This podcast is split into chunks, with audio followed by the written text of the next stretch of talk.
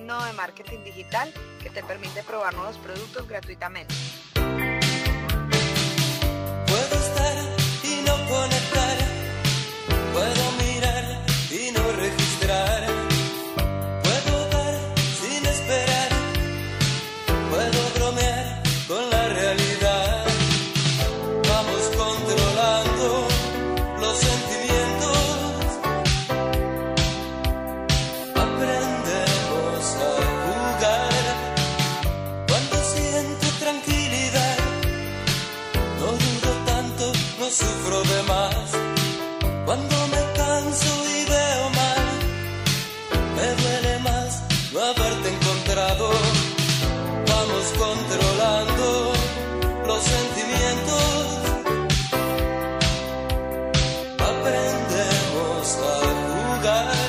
Días y bienvenidos una vez más a otro episodio de Pruébalo Digital, tu podcast de marketing y cultura digital. Vamos a ver hoy un nuevo libro, un libro de mm, Andrés Oppenheimer. Es un periodista muy reconocido, tiene varios libros ya. Y siempre me ha gustado, lo sigo hace unos tres años más o menos, porque habla de mm, eh, temas siempre como relacionados con digital, marketing digital, publicidad, eh, cultura, ha entrevistado a muchos presidentes y me parece un excelente periodista y aprovechando que tiene estos libros tan entretenidos, les quería recomendar y que escuchemos hoy el resumen del audiolibro Crear o Morir. Tiene realmente eh, su enfoque particular que lo, lo hace diferente a muchos otros autores de este tipo. Así que eh, voy a ir directo al, al hueso, vamos al grano y es un resumen un poquito más largo de lo normal. Así que vamos a empezar de inmediato. A pesar de que la innovación va a un ritmo lento en Latinoamérica, Andrés Oppenheimer es optimista sobre el futuro, siempre y cuando se sigan las claves para el éxito tecnológico. Descubre cuáles son y conoce a los innovadores que están marcando el presente y el futuro de la humanidad. Hay otro libro que lo voy a buscar y voy a ver si se los puedo presentar, que es el libro que está sacando más propiamente sobre eh, tecnología, Oppenheimer, y da muchos ejemplos de la revolución 4.0 y cómo esto está afectando los mercados y cómo va a afectar las fuentes laborales también. Es súper interesante. Como decía en una entrevista, les pongo un ejemplo inmediato. Él preguntaba, a ver, ¿cuántos camarógrafos hay aquí en el set en la entrevista que le estaban haciendo? Tres, cuatro, cinco. Y él en su estudio, y de hecho lo, lo comprobé, ¿no? ¿no? él está en el estudio CNN de Estados Unidos, y, y, yo también he visto que esto es así en Europa, por ejemplo en el estudio de Deutsche Welle, donde no hay ningún camarógrafo, porque las cámaras son todas robots. Entonces eh, se ha reducido el personal ahí, está el director solamente arriba en el switch, que hace las veces de, director y de switch y controla los robots y punto.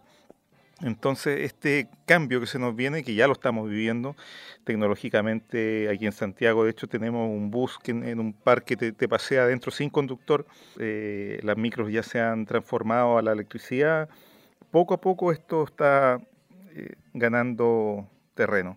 Y él expone en este libro eh, cómo se nos viene el futuro sobre ese tema. Y eso lo veremos en un próximo podcast, pero ahora vamos con Crear o Morir el mundo que se viene.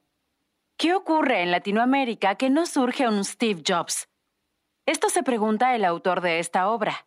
¿Qué es lo que hace que en Estados Unidos triunfen Mark Zuckerberg, Bill Gates y otros innovadores? Es una cuestión fundamental que debería estar en el centro del análisis político de nuestros países, porque estamos viviendo en la economía global del conocimiento, en la que las naciones que más crecen y más reducen la pobreza son aquellas que producen más innovaciones tecnológicas. Uno de los primeros problemas es que en los países de habla hispana, constituir una empresa es abrumador. En Argentina, hacen falta 14 trámites legales para abrir una empresa. En Brasil, 13. En Venezuela, 17. Mientras que en Estados Unidos hacen falta solo 6. Sin embargo, otro de los problemas, quizá el más grave, es cultural. La cultura hispánica tiene una larga tradición de verticalidad, obediencia y falta de tolerancia a lo diferente que limita la creatividad. Es una cultura que no tolera el fracaso. La mayoría de los innovadores busca vivir en sitios vibrantes, abiertos a las ideas y con alta diversidad étnica, sexual y cultural. Silicon Valley, la meca de la innovación, es un ejemplo de ello donde el 53% de los residentes son extranjeros. Andrés Oppenheimer, autor de esta obra, viajó a diferentes lugares para encontrarse con individuos creativos y culturas innovadoras con el fin de saber qué los diferencia. Gastón Acurio y Jordi Muñoz. Andrés Oppenheimer se reunió con diferentes innovadores que demuestran que si se dan las condiciones adecuadas, los proyectos pueden cobrar vida. Uno de ellos es el chef peruano Gastón Acurio. Acurio es uno de los chefs latinoamericanos más conocidos en el mundo, con un emporio de más de 37 restaurantes peruanos en 11 países, los cuales facturan más de 100 millones de dólares anuales. La hazaña de Acurio no es solamente a nivel gastronómico y económico, también es social y cultural, pues decidió reinventar la cocina peruana y difundirla con pasión casi evangelizadora. Desde la hazaña de este chef, Perú pasó de no tener ninguna escuela de cocina en 1990 a ser hogar de más de 300 escuelas de gastronomía con alrededor de 80.000 alumnos. Pero, ¿qué diferencia a Gastón Acurio del resto? Además de jamás rendirse y seguir sus sueños, la gran diferencia fue que construyó un emporio basándose en la cooperación con otros. Donde otro hubiese visto competencia, Gastón vio una oportunidad de hacer crecer la cocina peruana, y eso terminaría ayudando a todos. Por supuesto, Gastón no disponía de todas las condiciones para desarrollar su plan.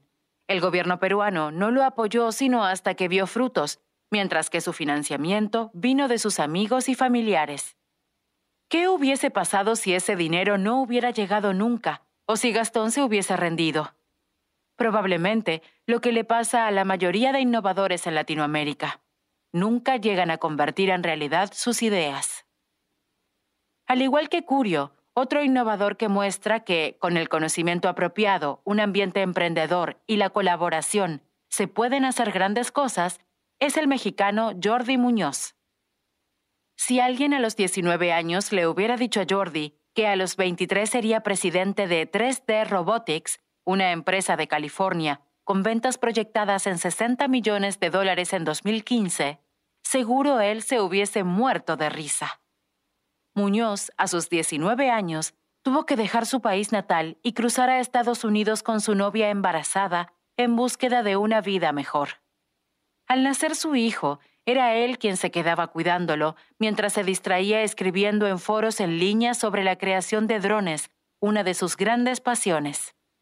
Una de sus publicaciones, que hablaba sobre cómo hacer los drones mucho más baratos, captó la atención de Chris Anderson, director de la revista Wired.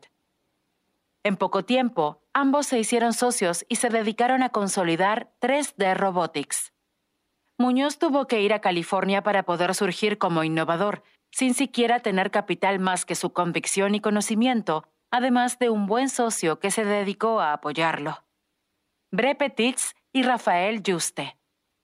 Bre Petits no es latinoamericano, tampoco español, pero a diferencia del típico perfil extrovertido y explosivo de la mayoría de los genios innovadores, él es mucho más tranquilo, podría decirse introvertido. Petits era un maestro de escuela secundaria que se reinventó como empresario de impresoras 3D. Un día decidió que, aunque adoraba enseñar, aquello no era realmente lo suyo. Creó una empresa de impresoras industriales que luego vendió por 604 millones de dólares para financiar su nuevo proyecto de impresoras personales. Su paso de ciudadano común a innovador millonario no fue el típico, pero su creatividad y convicción estuvieron presentes en todo momento. En especial cuando decidió mudarse a Nueva York, rentar un taller e invitar a todo el que quisiera ser creativo. El taller no era para darle forma a un proyecto en particular, sino solo para dejar volar el ingenio. Sin embargo, Petits sabía que en cualquier momento algo saldría de todo ese esfuerzo. Para este empresario, las impresoras 3D representan el futuro. No duda de que pronto todas las personas tendrán una en su casa y podrán, con patentes, crear sus objetos, desde muebles hasta computadoras. se habla de una nueva revolución industrial donde los países tendrán que repensar su estructura económica. No todas las innovaciones son tan tangibles como una impresora. Por otra parte, otras no solo plantean una revolución para el ser humano, sino que generan un debate moral. La manipulación del cerebro es algo en lo que trabaja el científico español Rafael Juste en la Universidad de Columbia. Juste coordina el proyecto Brain Activity Map, que pretende crear el primer mapa que permita ver, quizá controlar, las miles de millones de neuronas del cerebro humano. El objetivo es realizar diagnósticos y nuevas terapias relacionadas con enfermedades neurológicas. El mismo Juste entiende el miedo que puede generar el proyecto. No obstante, asevera que los involucrados son personas moralmente correctas y que además son supervisados por comités éticos. Juste piensa que su investigación puede ser histórica, pues una vez que cada ser humano comprenda cómo funciona su mente, será libre. Se comprenderá el origen de muchos sufrimientos y se solucionarán problemas médicos y de comportamiento. El científico español sostiene que el mapa de actividad cerebral contribuirá al desarrollo de nuevas tecnologías que permitan al cerebro controlar su entorno tecnológico. Al comienzo, este proyecto fue totalmente repudiado, pero la determinación del equipo internacional de trabajo, encabezado por Rafael, logró obtener el apoyo de Obama, en ese entonces presidente de Estados Unidos. El arte de reinventarse. Una de las características que parece estar presente en todos los innovadores es su capacidad para reinventarse. Esto se ve en perfiles que van desde Richard Branson, creador de Galactic Virgin, que asegura que el fracaso y la reinvención son necesarias para el éxito, hasta Elon Musk, que ha pasado por empresas totalmente diferentes, pero con un mismo fin, cambiar la humanidad.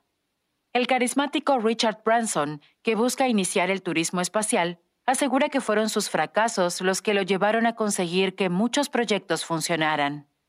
Este empresario ha logrado meterse en mercados que no son conocidos para él, y es gracias a la reinvención de sí mismo que ha marcado grandes hitos.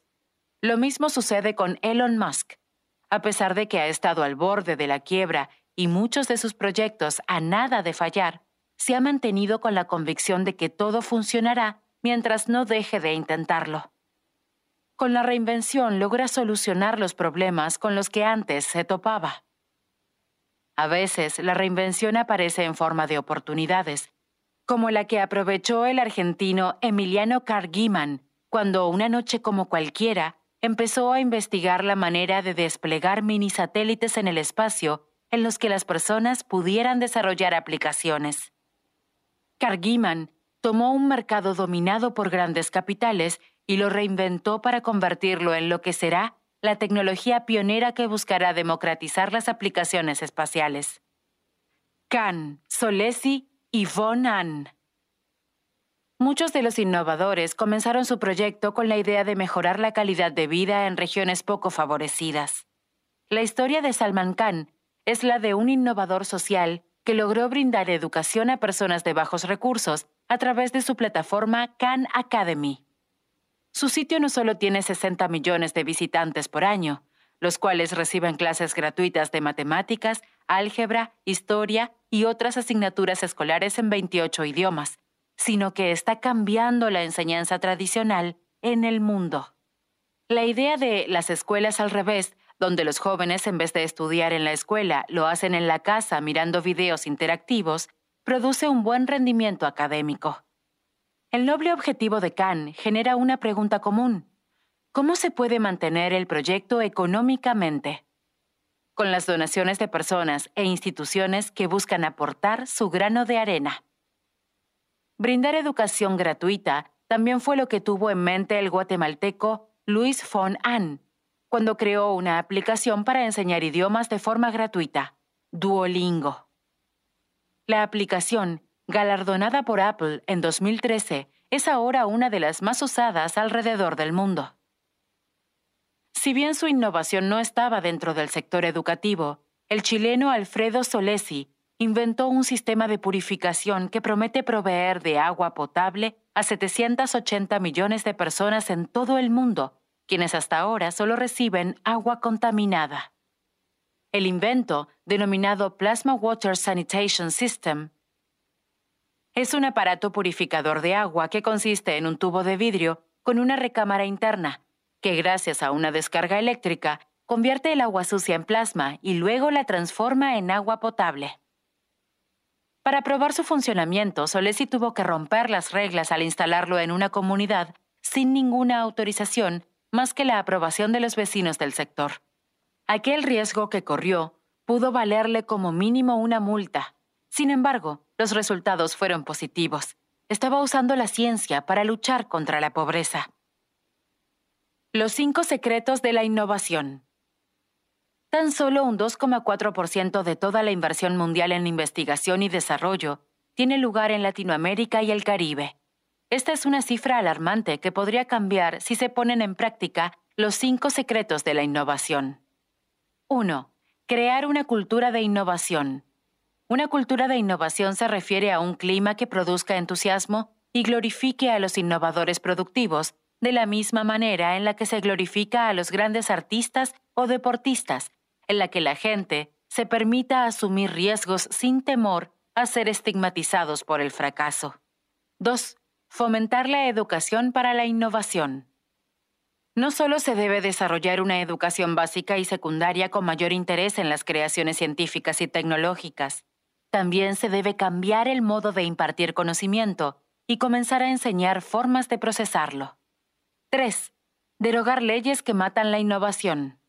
Es necesario simplificar los trámites en países latinoamericanos y modificar sus leyes de quiebras para no castigar a quienes fracasan con un emprendimiento. 4. Estimular la inversión en innovación. No solo los gobiernos deben desembolsar inversión, también deben hacerlo las empresas privadas, quienes son las que mejor conocen el mercado. El intercambio cultural entre empresas y universidades siempre trae beneficios. 5.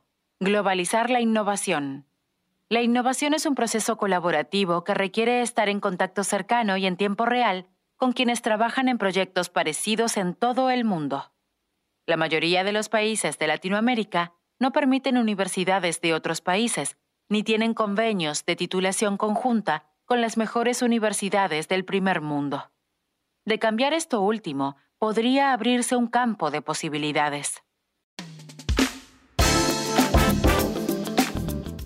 Bien, espero que lo hayan disfrutado, espero que lo hayan pasado bien en este episodio y aprendido algo nuevo. Eh, yo estoy preparando mi libro de marketing digital, que bueno, en realidad es un ebook, ¿no es cierto? Porque va a salir en formato digital ahora en septiembre del 2021.